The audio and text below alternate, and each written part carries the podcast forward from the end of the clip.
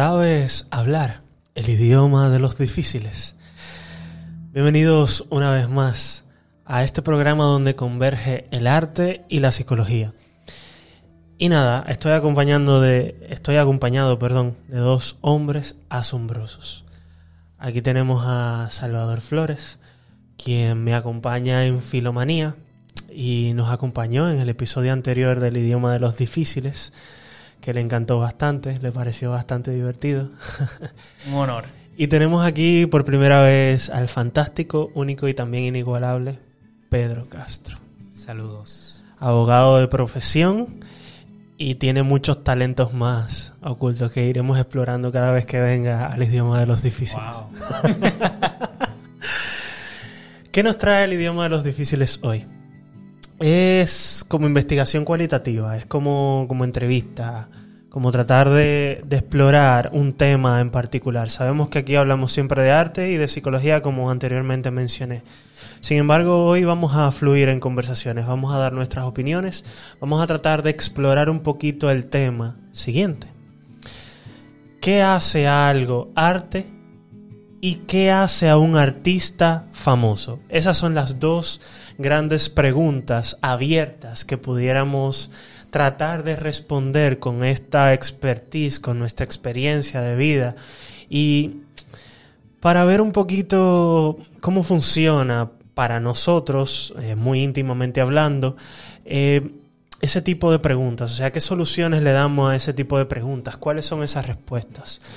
Para ello quiero primero leer un texto de Eduardo Galeano del libro de los abrazos y no lo voy a leer completo, voy a tomar una frase referente nada más, o sea, un, pequeño texto que se llama Definir el arte y dice de la siguiente manera.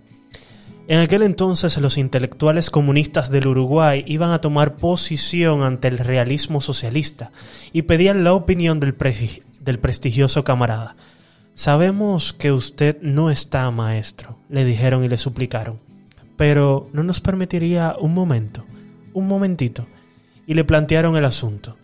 Yo no sé, dijo Portinari, y dijo, lo único que yo sé es esto, el arte es arte o es mierda. y por eso quiero traer a colación este, esta información, este texto, porque vamos a hablar de eso. Primero, la fantástica primera pregunta. ¿Qué hace algo arte? A ver si, si pudiéramos iniciar esta conversación tan amena. Bueno, sinceramente, creo que es algo muy subjetivo. Y yo creo que mi, mi parecer sobre ese aspecto es lo que hace arte, algo, es la opinión muy específica de una persona que luego se replica en otras personas que entienden que esa persona sabe. Es decir, eh, lo que realmente yo puedo ver quizás una, una, una lata de lo que sea y yo verla como una simple lata. Pero cuando entra en el escenario una persona de la cual yo creo o entiendo tiene ciertos criterios, ciertos parámetros de evaluación, esa persona dice, esto es arte.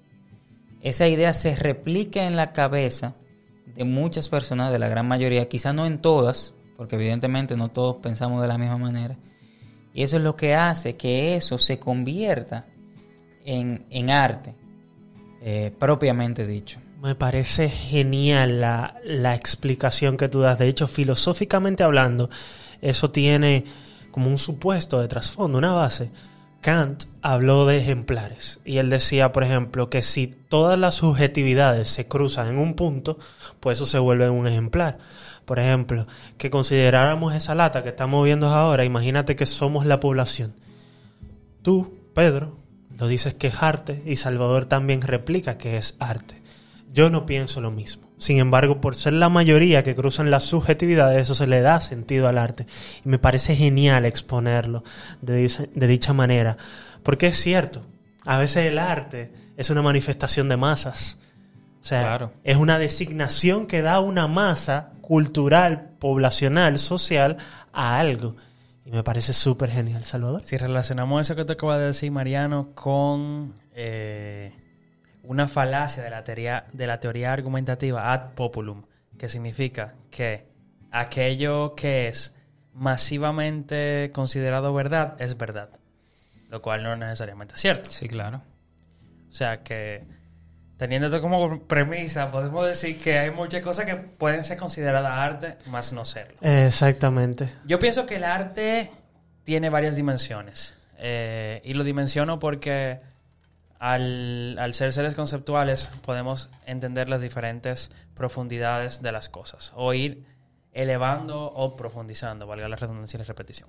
Entonces, el arte es arte del objeto o del medio o representación. El arte es arte para quien especta y el arte es arte para quien produce. Entonces tenemos esos tres tal vez niveles eh, que individualmente, en el que cada uno, el valor del arte, objetivo o subjetivo o relativo, puede variar. Entonces ahí concuerdo 100% con Pedro. Y, y justo, el arte, el arte es un idioma de los difíciles. Oh, wow. Wow. Ey, pero espérate, yo lo voy a decir porque es necesario decirlo. Tú me estás enamorando. a ver, quisiera cruzar ambas informaciones porque me parece súper mágico y genial que primero el magnífico Pedro me hable de una popularidad que hace mención sobre algo y lo cataloga como arte y Salvador resalta la individualidad del arte. Y es que es eso, o sea, si, si tomamos ambos extremos, que no están en un extremo realmente, pero lo quiero poner de esa manera, es que para un individuo desde que visualiza algo y le pone la categoría de arte, ya lo es. O sea, el arte es y punto. Pero ¿qué sucede? También en aspectos sociales, que eso vendría a nuestra segunda pregunta, pero estamos explorando esta. Cuando un conglomerado de personas juntan todas sus subjetividades y le dan sentido a un objeto, a un escenario, a una producción visual, a una producción sonora, y es catalogado como arte, pues ya. O sea, ahí estamos hablando de una cantidad X, probabilística o no, que le da sentido, le da significado a algo, que es el arte. Pero ¿qué sucede? Me parece genial citar a un autor que yo vengo citando en el idioma de los difíciles, que es Gombrich. Gombrich, en su libro de historia de arte, inicia de la siguiente manera. El arte no existe. Tan solo existen los artistas. O sea, la persona quien los reproduce. Cuéntame, Salva. Yo no sé si leí, escuché o vi una, una, frase que decía justamente que no se conoce el arte, sino el artista a través del arte. Exactamente. De hecho, yo siempre he tenido una premisa que en realidad, al, con esto de que contaba Gombrich, de que el arte no existe como tal, yo siempre he dicho, es que a la gente no le interesa el arte. A la gente le interesa el artista que lo produce.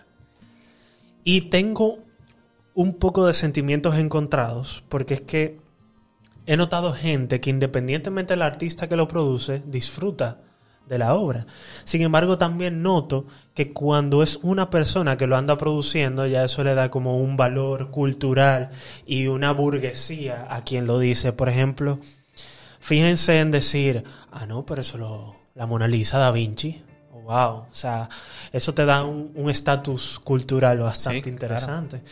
Pero también eh, denoto que existe gente que conocen una obra, la admiran, se sienten atraídos hacia ella y lo catalogan como arte.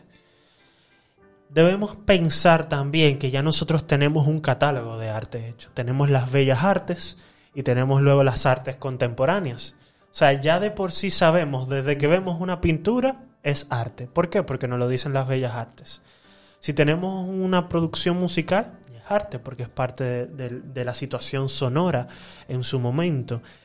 Eventos contemporáneos, el cómic, el cine, la fotografía, que son artes contemporáneos per se, que no fueron inventados hasta muy...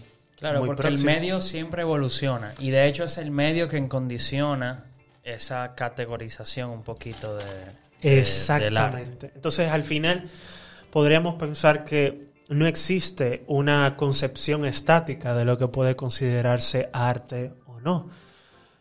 Entonces, ahora lo que, lo que nos planteamos es lo siguiente. Independientemente de que algo sea arte o no, como diría el eh, Portinari, yo solo sé que arte es arte o es mierda y punto. Y recobrando también que, que la frase que yo utilicé en el episodio anterior del idioma de los difíciles, de coma mierda, millones de moscas no pueden estar equivocadas.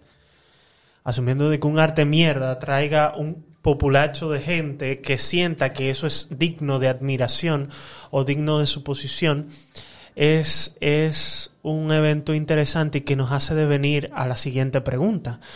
Pero yo, antes de continuar, quisiera retomar dos puntos de, de los podcasts anteriores, arte y proyección y arte y percepción, que es que opino que también pudiéramos definir algo artístico como esa cosa que nos representa, y también puedo suponer algo artístico o el arte per se como eso que de alguna manera u otra nos provoca ciertas interpretaciones. Ya tenemos los textos literarios, que valga la, valga la redundancia en, en cuestiones de, de, esto de la interpretación, la hermenéutica como tal. Eh, nosotros entendemos lo que, lo que está expuesto, pero cada uno tiene su forma de hecho, yo escribo por ello. O sea, yo hago una abstracción del lenguaje y puede ser que Pedro, yo, Salva, lo entienda de diferente manera. ¿Querías decir algo, Salva? No, que la hermenéutica me parece muy interesante. Eh, como que como individualmente. Porque justo eh, es lo magnífico o lo excelso de las artes o de cualquier cosa no metódica. A diferencia de la ciencia, que tal vez es metódica o, un montón de, de, de, carreras o cosas pertenecientes a humanidades, el arte y obviamente otras ciencias humanas, que dije ciencia, no son metódicas. Y ahí, y ahí radica algo muy interesante en donde la hermenéutica entra. Claro. Entra la hermenéutica. Claro, y, y, y es lo que le da sentido porque también, si esto lo vemos desde el punto de vista epistemológico, ontológico, que es quien expecta el arte, más ontológicamente hablando que epistemológicamente hablando, es eh, definir un azar interminable. Porque es que, ¿qué sucede? Nosotros reconocer eh, una lata como una pieza de arte, que de hecho no sé si, si han, han, visto el siguiente ejemplo, de que una vez dejaron en un museo un par de lentes en un sitio y toda la gente empezó a Hace poco, eso fue como 2013, 2014. Sí, sí, sí, hace poquito. Entonces ahí tú te quedas como que... De hecho, hay una youtuber. Influyó el, contexto. Influyó el contexto porque era un museo. Y a eso iba, o sea, como estaba dentro de ese, de ese espacio, la gente entendía que alguien había dicho que eso era arte. Y en su psiquis ya empezaron a entender que eso era arte también y lo valoraron desde esa perspectiva. Exacto. Genial. Aquí está Salvador disfrutando de manera no verbal el comentario realizado por Pedro. Me parece interesante que ya hemos definido varias variables. Eh, una es el contexto donde se produce la situación otra es eh, quien expecta y el populacho quien expecta también. Y también viene un ligero contexto de percepción y proyección sobre, sobre lo que se observa. Hay que tener en cuenta que como arte puede ser cualquier cosa, porque en realidad si dice Gombrich que no existe sino eh, quien lo produce, estamos hablando de que necesitamos artistas para poder reconocer el arte. Entonces, quiénes son los artistas, cuándo uno se convierte en artista. O sea, es algo de lo que tú debieras de prepararte profesionalmente hablando para hacerlo. Todos tenemos, como, como la típica frase que también utilizamos en el podcast anterior de músicos, poetas y locos, todos tenemos un poco. O sea, si nos vamos por esa premisa, entonces estamos situando de que siempre va a existir mientras hay una persona que lo produzca. De hecho, este contexto ahora mismo es arte. Nosotros estamos produciendo un mensaje ahora mismo que está transmitiendo, que se está transmitiendo vía sincrónica y asincrónica, lo podríamos decir en, ese momento, que pudiera ser considerado arte, pero ¿bajo qué supuesto? Bajo que hay un populacho que nos concibe como ar- artes o artistas, bajo nosotros mismos que consideramos que estamos haciendo esto un momento artístico, o bajo un proceso de proyección o percepción.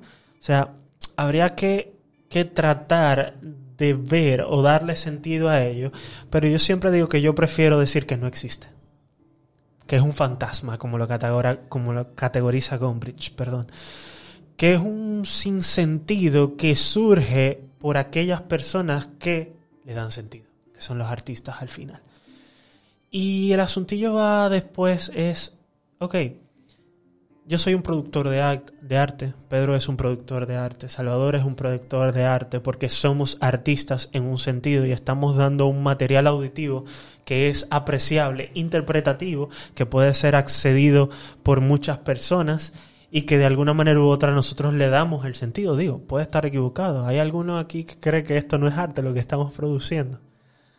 Es que había que evaluar lo- los estándares de lo que se considera arte, o sea, Es que ese es el asunto. y ahí está el detalle, porque si, si cualquier cosa que hacemos es arte, al final la vida en sí es arte, porque cualquier acción que hagamos podría considerarse como arte.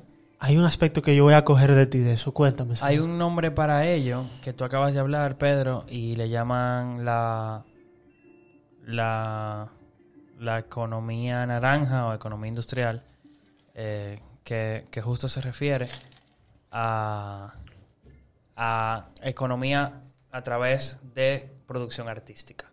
Y la producción artística es muy cultural y diversa. No hablo de entretenimiento, show, concierto, etcétera, sino que a través de, de- de la producción creativa, incluso el software entra dentro de la economía naranja.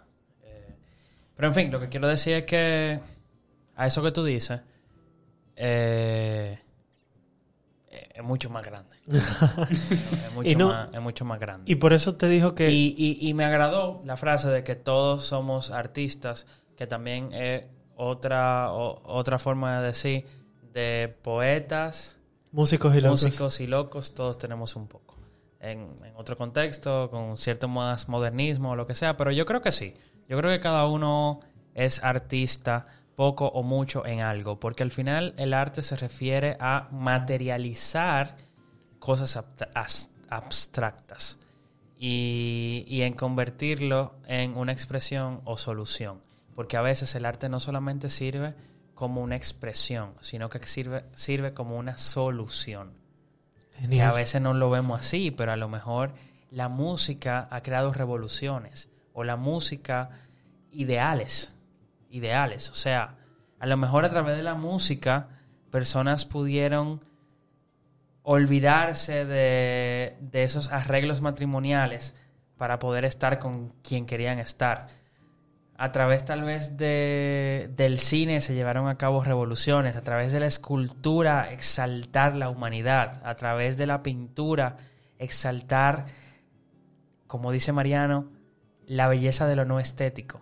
O sea, sirve para crear y para conectar con tanto que revoluciona. Uy. Wow. Yo tenía mucho tiempo que no veía a Salvador tan emocionado. me encanta, me encanta. Y de hecho, voy a tomar tanto lo que dice otra vez Pedro y lo que cuentas vos. Los pintores es un ejemplo genial. Tú utilizaste la música, pero ¿qué hizo el surrealista? Agregarle la fantasía. René Magritte, por ejemplo, que me encanta. La obra del hombre, el hijo del hombre, con la manzana de frente. Eh, y un montón de surrealistas más, Salvador Dalí y, todas esas cuestiones. Eh, y me acuerdo de un ejemplo súper clásico que es el Dada, el dadaísta. El dadaísta dijo, estoy harto de todo. Yo simplemente soy lo que soy y punto. O sea, hago lo que hago en venga gana. De hecho, yo no sé si se acuerdan del ejercicio este de que si recortas palabras, lo pones en una bolsa y vas sacando eh, eh, cierta, cierto número de palabras y lo pones en una línea, ya tú tienes un poema dadaísta, que es un poema súper surrealista, pero dirigido con ese infantilismo, con ese azar, con esa parte azarosa de lo que puede ser considerado arte o no.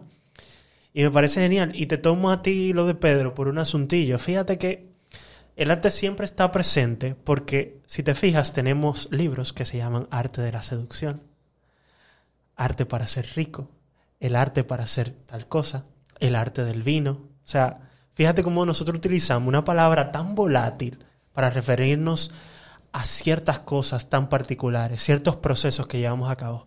En términos científicos e investigación hay una cosa que se llama estado del arte, que es cómo está la cosa, teóricamente hablando, frente a eso.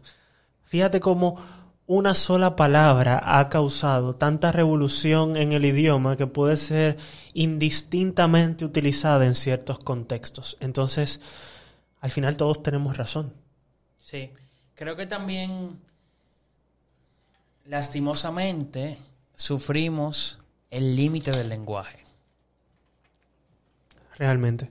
Es algo que, que sufrimos y que artísticamente hablando podemos separarnos de ellas.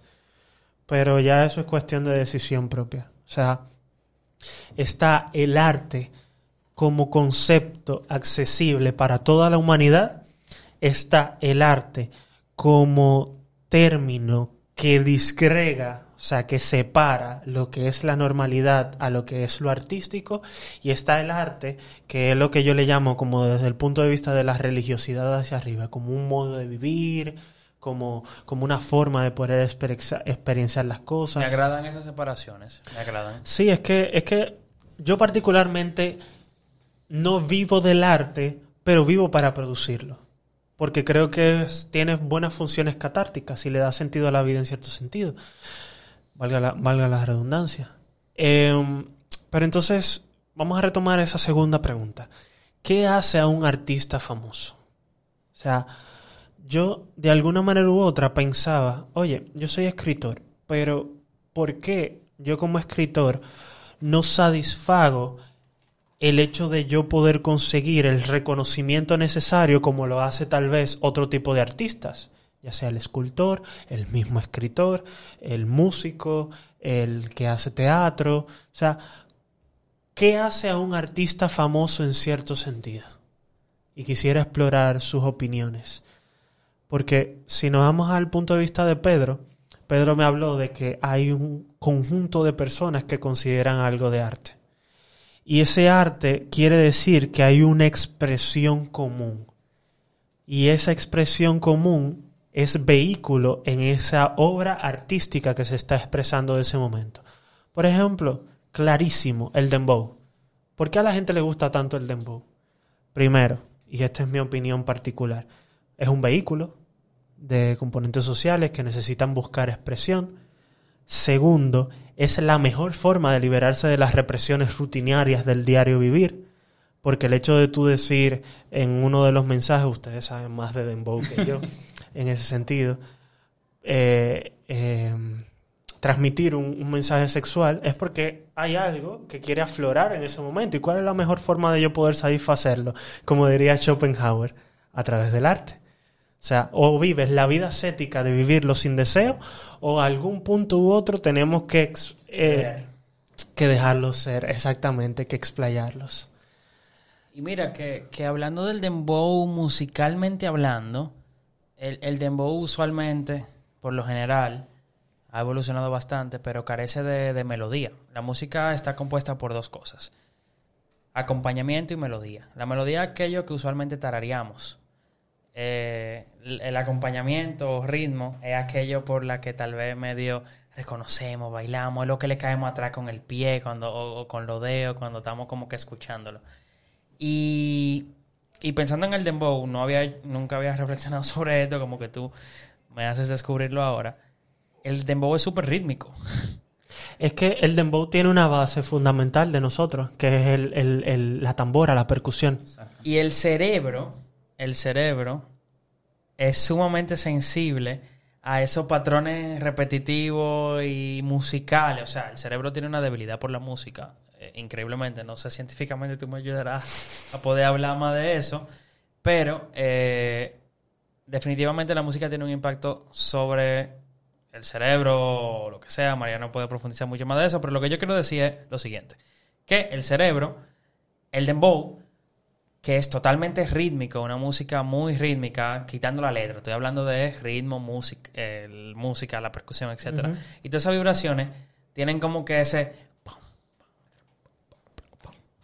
Yo creo que también el dembow se apoya mucho en la repetición de sus mismas, de sus mismos, los mismos ejemplares que hay dentro de su, de su música. Porque al final la mayoría tiene el mismo ritmo te quiere transmitir el mismo mensaje de entre alegría, de entre sexo, de entre fiesta. Y creo que apoyado en ese mismo esquema es que hace replicar tanto en las personas. Porque evidentemente cuando tú escuchas una cosa una y otra vez, hasta a veces se hace hasta costumbre tú escucharla y, y te familiarizas con eso y por eso te, te vas a ese tipo de música, te apoyas en ese tipo de música.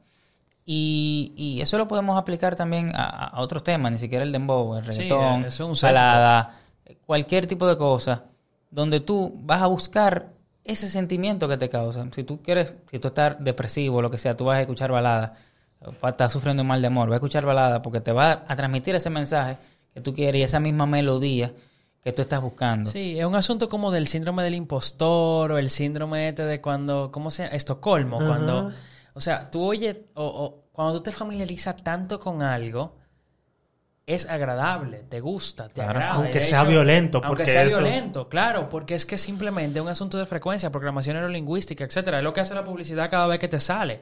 La publicidad no funciona la primera vez que te sale, te aparece por el hecho de repeticiones constantes de entrar en contacto con la gente. Ahora ustedes me han abierto los ojos porque estoy pensando en el nivel de la complejidad del arte. Entonces, quizás pueda suceder que mientras menos complejo sea el arte, más satisfactorio va a ser su fama. Porque, por ejemplo, Pedro habla de las repeticiones. Por ejemplo, el que, el que yo siempre me acuerdo de jalao, Entericao. entericao. o la ñapa, dame la ñapa.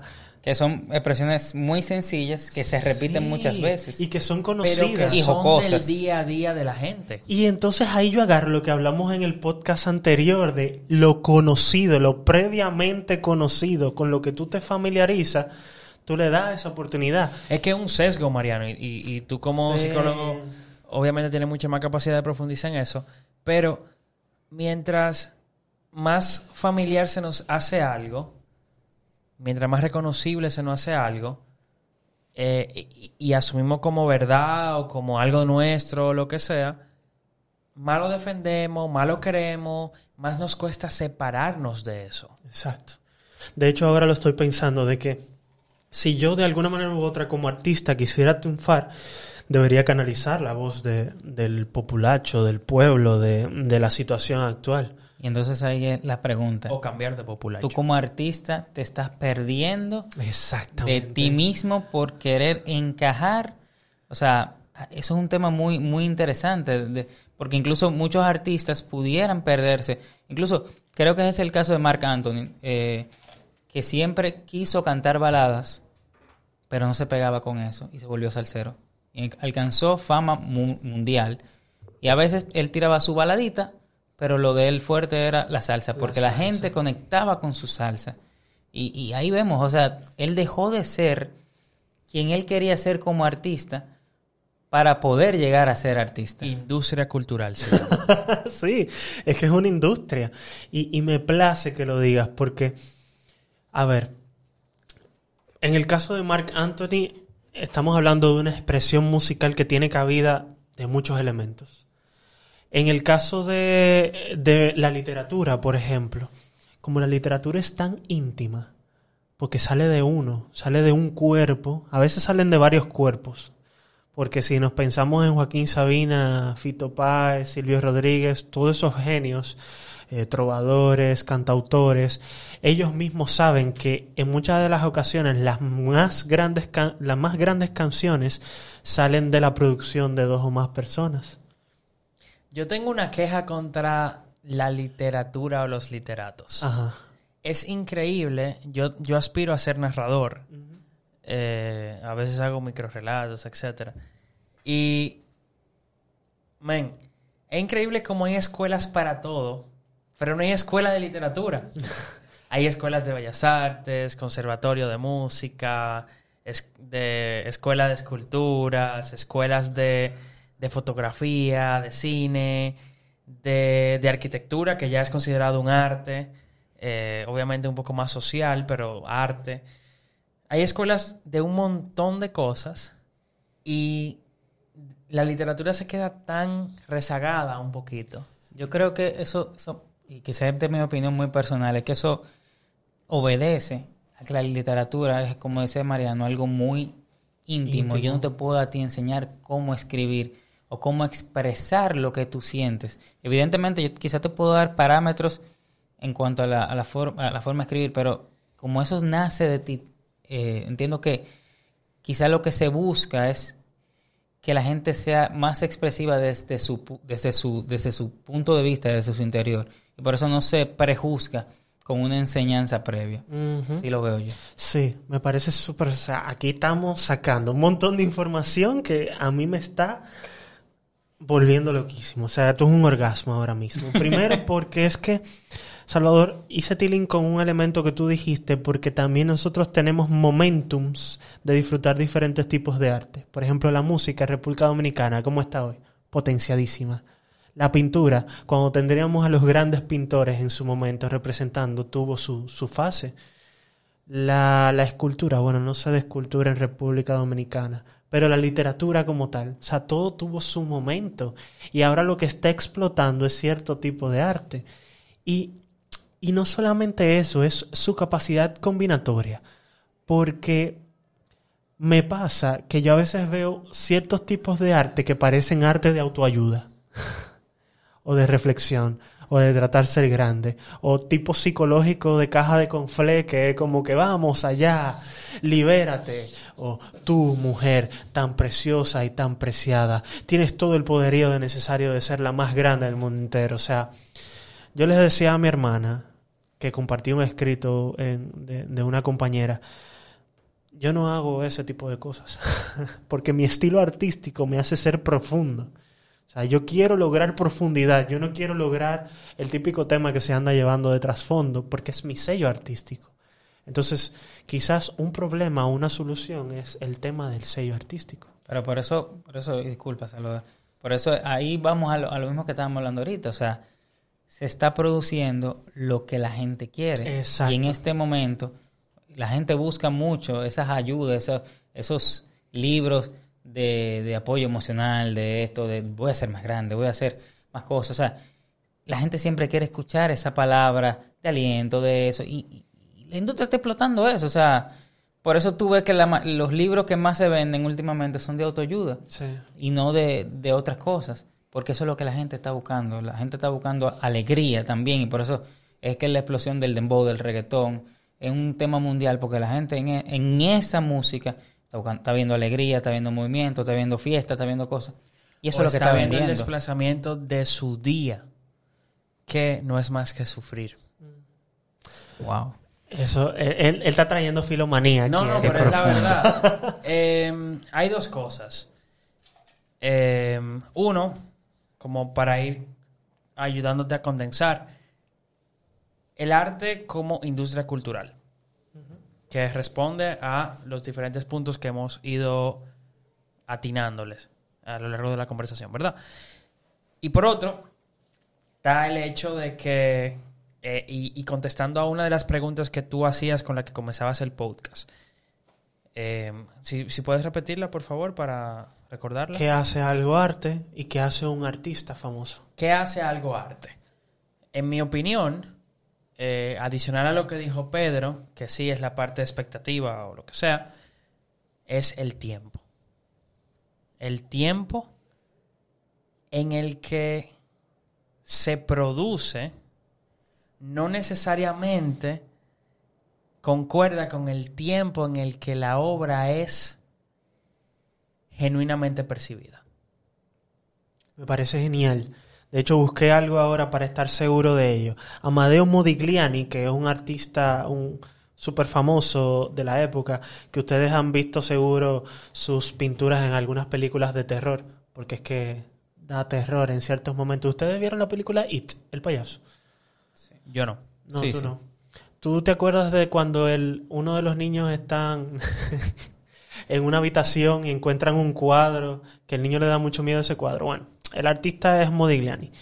Modigliani no se hizo famoso durante su vida. Tuvo vida póstuma, tuvo fama póstuma. Y ahí voy contigo, Salvador, el tiempo. El tiempo asegura o manifiesta o hace que algo pueda diferenciarse como un arte de fama. Porque él sufrió muchísimo. O sea, él tuvo que, que vender sus cuadros a nada en su momento. Y de repente, guau, se muere y ya, súper famoso. O sea, Posiblemente tú y yo compartimos algo. Posiblemente, y podemos diferir, yo no me considero artista. Tal vez tú no te consideres artista. Y sin embargo, personas no consideran artista. Incluso creo que Pedro a veces me ha denominado como tal. Eh, entiendo que yo puedo denominarte como tal a ti. Y hay algo que, que, que yo creo que he aprendido y es que ser artista y, y producir arte a veces conlleva sufrimiento. Y el sufrimiento no es malo. El sufrimiento no es malo. Eh, pero tal vez algunos artistas sufren o gozan más que otros. Y, y duele. O sea, Claro. duele. O sea, cuando yo escribo algo o, o, mira, acabamos de pasar un confinamiento, o estamos en un confinamiento, yo estuve frente a un teclado en casa de mi abuela, etcétera. Yo podía sentir y, y podía expresar a través de eso y, y de la poca técnica que pueda o no tener cosas.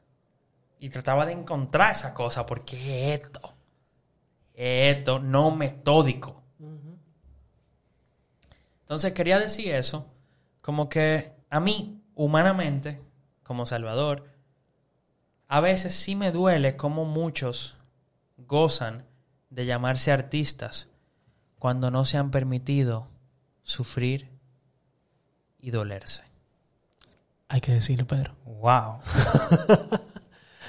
Me parece algo genial. Pero claro, mi dolor no es el mismo que tal vez el que hace Dembow. Exacto. También existe el privilegio de clase, la fortuna, la suerte, claro. etcétera. El dolor Entonces, común. Pero eso lo aprendí ahora, a mis veintitantos. Claro. Pero a mis quince, cuando todo era arte y, y- y otra cosa, yo decía, no, es que simplemente no sabe lo que es el arte. ¿Por qué? Porque no está pasando el sufrimiento. Pero claro, yo no tenía la capacidad, mi obcecación o mi privilegio de clase no me permitía ver que el dolor se expresa de tantas maneras. Pero entonces, según tu criterio, ¿el arte necesita de dolor para hacer arte? Cuando me refiero a dolor, me refiero a un detonante, a algo que lo motive. Y no hablo de musa, pero hablo de esa onda expansiva que se genera a partir de algo. Porque, queramos reconocerlo o no, yo soy yo y mis circunstancias. Ortega Wow, ahí. qué hacer. y eso lo hablábamos creo que en arte y Sí, percepción. percepción. Que, que en parte el arte se ve condicionado por el pasado, las experiencias. Fíjense, o sea, hemos hablado, de hecho tenemos casi 40 minutos hablando sobre el tema y, pudiéramos sacar muchísima más información.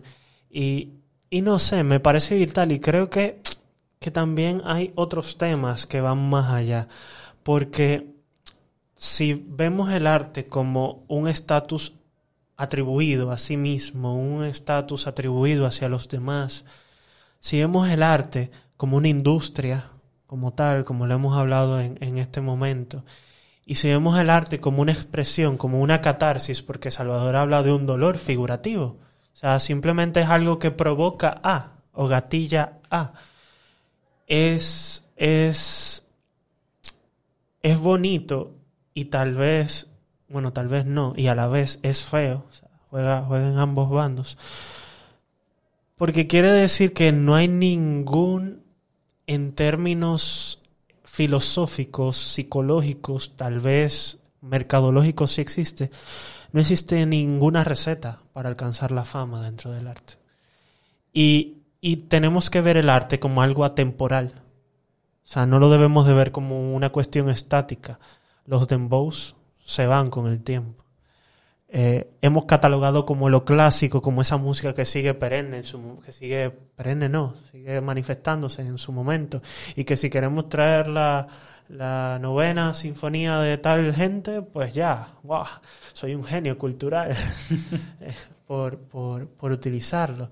Pero es es súper caótico. O sea, a veces me deprime y luego me vuelve un maníaco pensar en ello.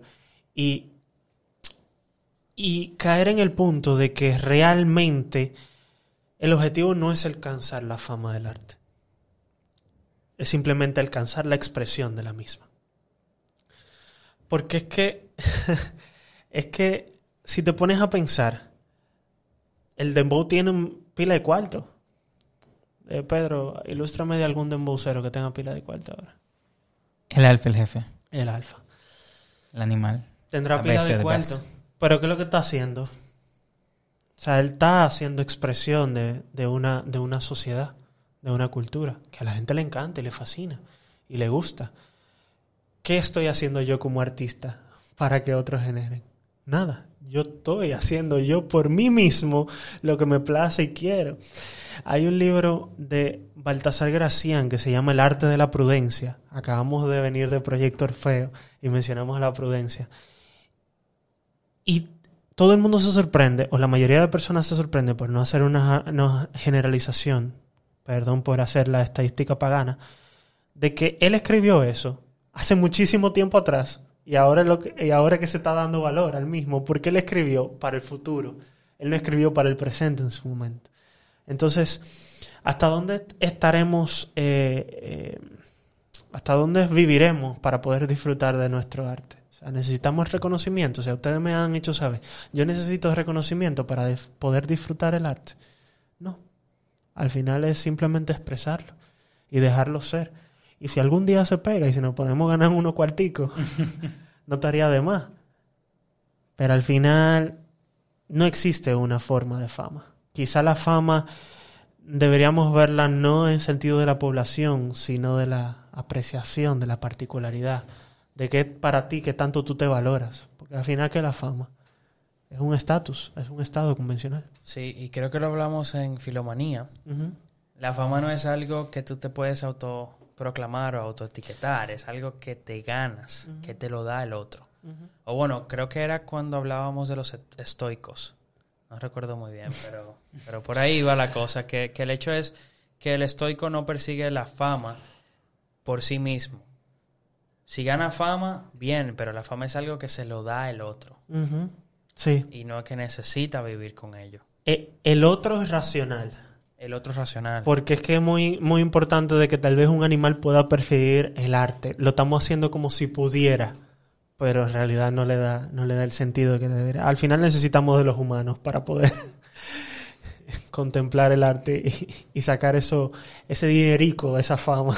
Óyeme, de verdad me... Qué cosa que esto se tenga que acabar. sí, realmente. Sí, sí, fue muy bueno el tema. De verdad que sí.